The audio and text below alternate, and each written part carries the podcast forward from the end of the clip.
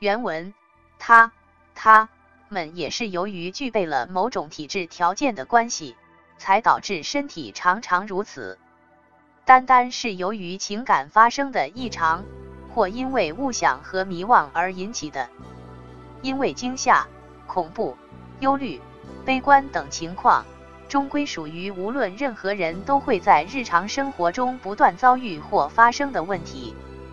无论何种疾病，构成其离病原因的最重要条件，就是患者本人的素质。如像这些通电疗法或注射疗法。可以说，在开始的三次、四次里，似乎都会收到某些所谓的疗效。这主要是由于在精神上受到了伪装暗示的作用。到了七次、八次或第十次，就会恢复原状，失去效能。再往后，无论持续多久，也不会再出现什么效果。但是，患者中那些最憨厚、愚蠢的部分人。有的竟要通过六十次或八十次之后，才终于因为毫不见效而来找我。任何疾病的发生，先天性素质都是最关紧要的条件。这样讲，令人感到似乎有些宿命论的味道，好像我们的命运已由宿世因缘、几辈子之前的缘分决定了，人为的力量无论如何也无能为力。看来，不论是病是死，都只能唯命是从，似乎不再是能否治疗的问题，而只能是破罐破摔、自暴自弃。这儿所说的乃是一个理论性的问题，是个比较难于理解的问题。如果强词夺理的话，怎么都行；但若回到正题，最好首先对自己本身的实质清醒地加以认识。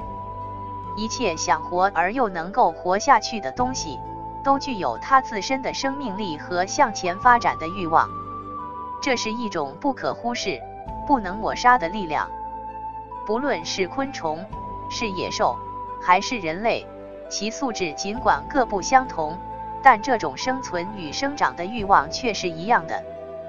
正是上海心理咨询网，各种疾病都是由素质决定的。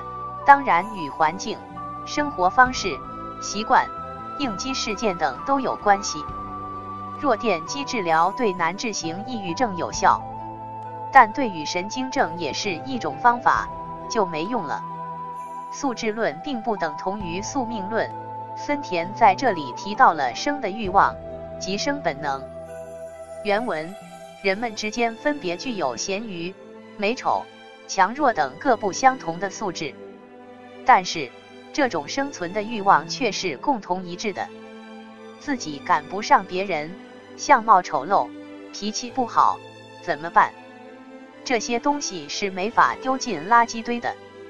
记忆力不强的人，只要能笨鸟先飞，比别人加倍努力就行。为想增强记忆去求医问药，那就成了迷信，是一种憧憬侥幸的行为。似乎可以和所求长生不老药相提并论。身体瘦弱的人可以逐步的不屈不挠的坚持锻炼，但如指望服维生素，绝不可能达到肥胖丰满的目的。精神苦闷的人为了解除苦闷，可以四处游说，清心吐胆的消散一番。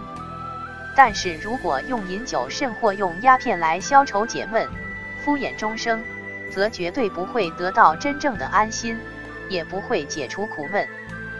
倘能真正摆脱那些歪打正着、胡拉八扯的怪论，认真对自己本身的实质清醒的加以认识的话，这就会获得自身那坚实的求生力量。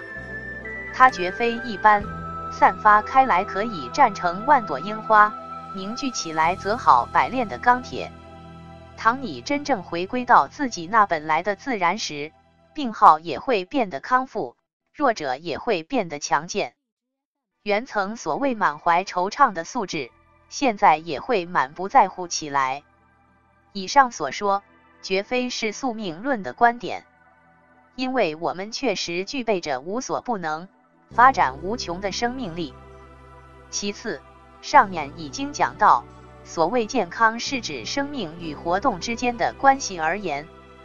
然而，从当今社会上实行的物质的表面文明的像温室培育、娇生惯养的所谓卫生学来看，只是指生长发育，还不能算作健康。但是，若能充分发挥活动能力，连身体残疾者也能超出一般常人之上。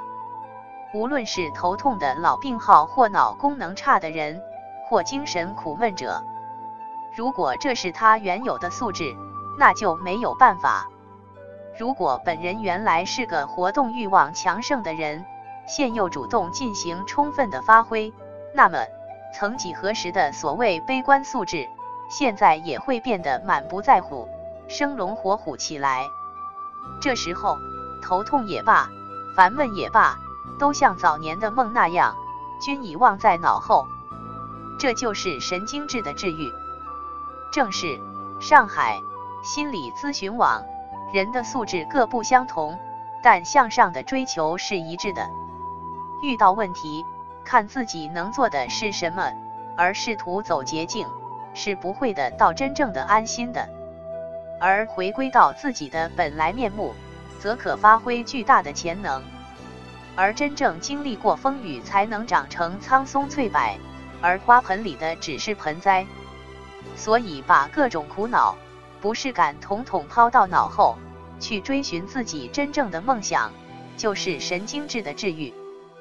原文：神经质，首先要改变企图连细微的症状也要一下子治好的想法，最好是静下心来仔细思考一下被自己看作是病的症状的性质。神经质者中，有的即使是近视眼，或是体格衰弱。也绝不会单为这些而悲观念或自暴自弃。再则，有的虽然身体非常强健，或者学习成绩十分优秀，也绝不会为此而高兴或放纵不已，因为他们知道这些都是自身带来的必然现象。然而，对于经常头痛或失眠多梦、记忆力不强，或大脑功能欠佳，或凡事容易担心或低声下气，自美自卑等等，他们却痛苦不堪，悲观不已，十分焦急的企图一下子将他们治好。越是急躁，却越发变坏，像似要治近视就在那儿猛揉搓眼睛那样，这是无济于事的。神经质的症状，它实际上并不和近视眼的病因相同，它乃是属于生理性的病症。有趣的是，明明在校学习成绩优等，有的却问题苦恼自己读书时注意力分散，理解能力不强，对成绩如此优秀丝毫不加理会，却只是苦恼自己读书时的心境不佳。犹如买来东西后，对物品的效用不予思考，却只对花光了钱而悲伤不已。连续几年苦于失眠的患者。对于自己能积极参加活动、身体毫不衰退等现象一点儿也不感到知足，却只是对失眠感到苦恼。有的肺病恐怖的患者，尽管自己身体强健、营养良好，对这样的身体情况本人却不予理睬，而只是对肺病的恐惧痛苦难言、烦闷不堪，反倒自我解嘲似的纠缠不休地说。倒不如真正得了肺病的好。正是上海心理咨询网，神经质的人要思考一下了。自己病了这么久，身体却没出现任何问题。我以前有位咨客，高中时打篮球出现过心动过速、心慌心悸，从此有十多年不敢参加任何运动。但他的身体并没出现问题。这说明他的体质是非常不错的。原文：以上所说的人们，因为全都单纯局限于个人的所谓某种痛苦，所以很难看到自我本身整体之间的相互关系，白白遭受着自我情感的支配。倘若患者能够停止这种一贯急于解除痛苦的意图，静下心来观察一下自己，那么。他自己也应该能看清该病的性质。例如，习惯性头痛的患者，尽管多年如此苦恼，却既不加重，也不恶化。也就是说，若能静观自我，就会明白自己既不是值得恐惧的器质性疾病，也不是由于某种机遇引发的病变。另外，在日常生活中，越是早晨睡懒觉，每餐必大吃，无所事事的时候，病情反倒越是恶化；而埋头工作、活动均衡的时候，头痛反倒消失。考试复习或遇到某种重大事件时，也会忘掉病痛。像这些情况，都应该是自己在日常生活中经历过的。只要静心观察自己，自己也应该弄懂了该病的性质和治疗方法。然而，现在却因为对他的一无所知，却仍一味单纯追求治愈。倘若认识到达是自己天赋的素质，那么即便是近视，也不会注意近视的不便；即使是头痛，也不觉头痛的苦恼。这样就可以获得所谓“安上无人”。鞍下无马，奔驰如飞，人马融合为一的心境。失眠、烦闷或强迫观念等，全都与此同理。然而，神经质患者的多数，却总在想自己是脑子不好，或身体有什么变化，盲目的想象自己是所谓器质性病变而惊恐不安。如果他真是器质性疾病的话，假如是近视眼或心脏瓣膜病等器官的缺陷或变化，也不可能单靠服药就能治愈。也可以说，除认定这是自己的禀赋素质，死心塌地的打消康复的念头外，别无他法。只有采取与之相应的积极锻炼的活动，才可以使生命力保持下去。即使有什么身体缺陷，也能够如前所述。保持或超出常人的健康水平，这也就是说，要想保全生命，单纯靠追求活命的消极的卫生措施是不行的。正是上海心理咨询网困扰我们的各种症状，历经多年并未加重，说明并不是身体真的有病。如果能认识到我就是如此，就不再会受到不适感的影响了。老司机的境界是人车合一，刚学车时则是人在操控车。如果身体真的有病，去医院就行了。而焦虑症、强迫症的人去医院，医生会建议到精神科或去做心理治疗。精神科医生不是学心理学的，他们是学临床的，通过药物治疗。教科书上说药物的有效率是百分之六十以上，但从我从事心理治疗九年的经验看，药物的真实有效率可能是非常之低的，因为教科书都是那些卖药的人写的，或是专家，而国内专家的可信度呢，就只能呵呵了。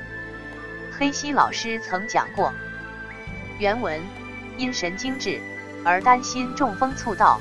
或心脏麻痹的患者，有人有时候猛一站立头就发晕，或感觉头昏眼花、摇摇晃晃；或有人虽然出现心悸加剧，遭受不安心情的袭扰，但是即使他历经数年，根据日积月累的若干经验看，也绝不会出现真正的中风猝倒。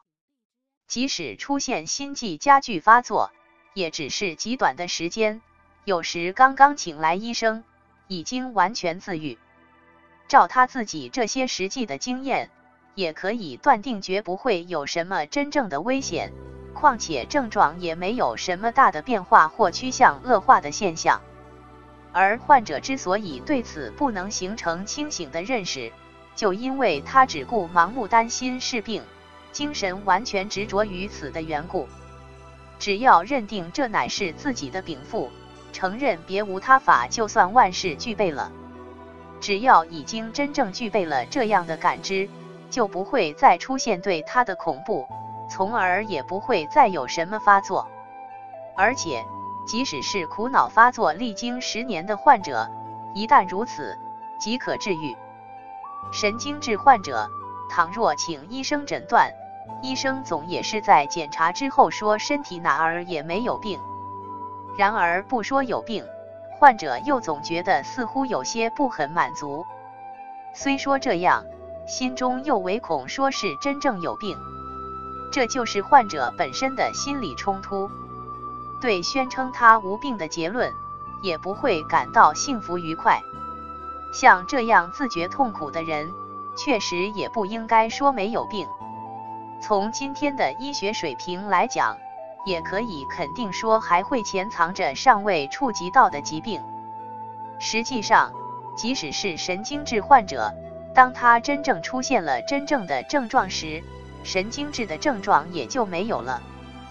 如此这般的经过医生一番诊查，倘能确定任何地方都没有躯体性疾病，只是单一的神经衰弱，而且通过这一诊断，患者便能安心的消除以往那杞人忧天的忧虑。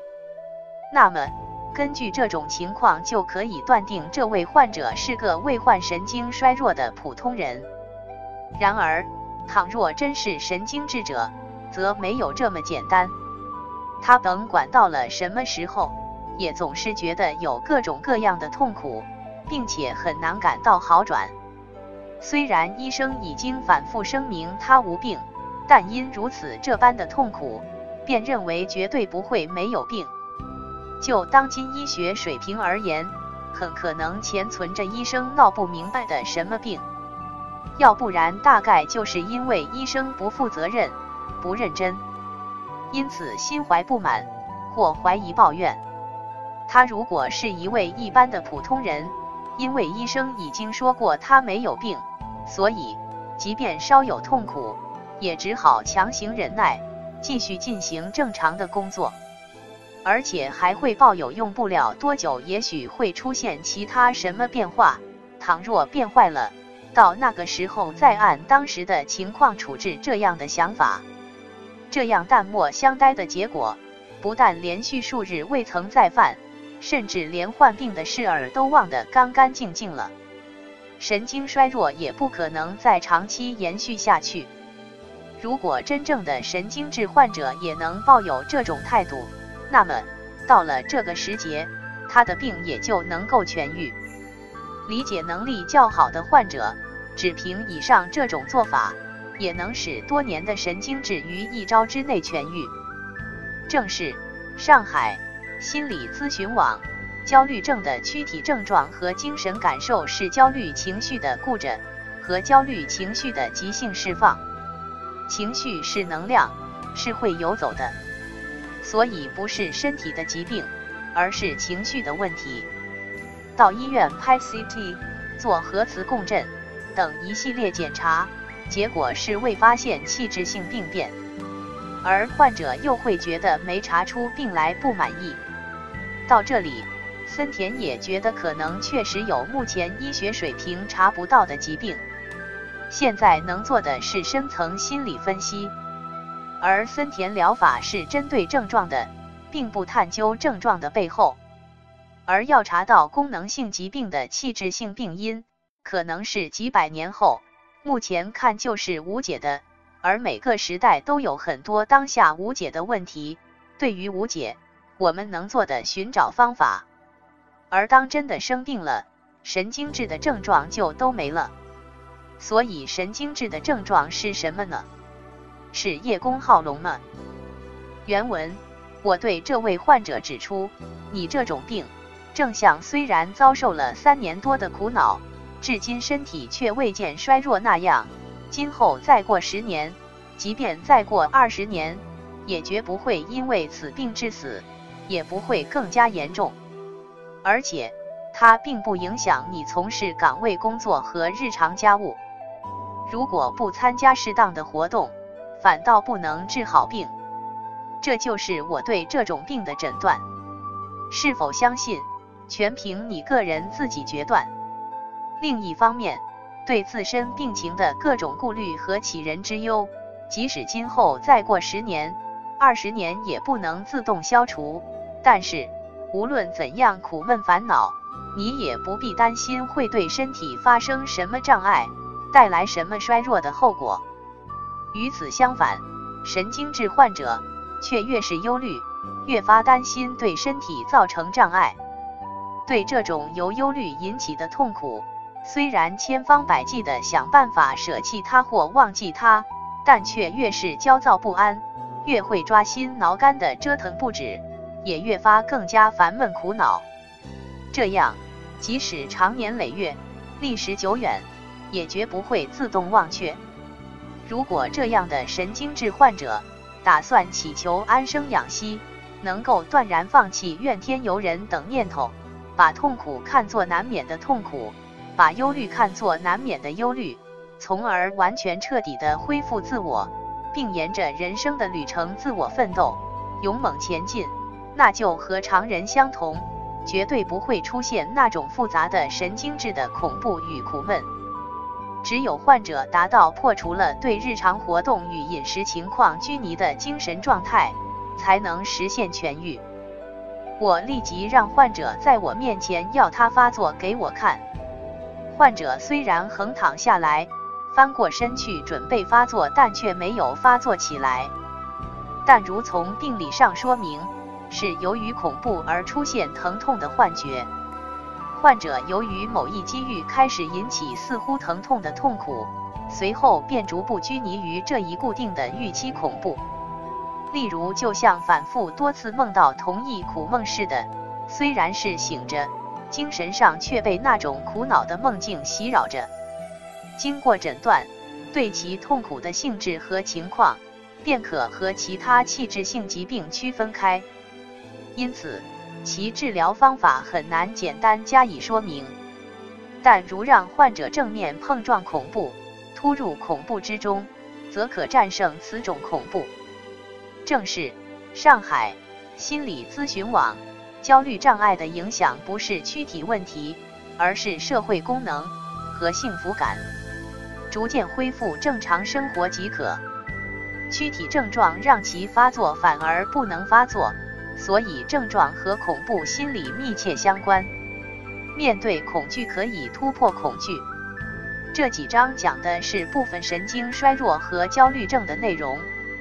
心理学上，神经衰弱又称疲劳综合症，易兴奋、易疲劳、注意涣散、易激惹。而森田正马博士曾患的是焦虑症。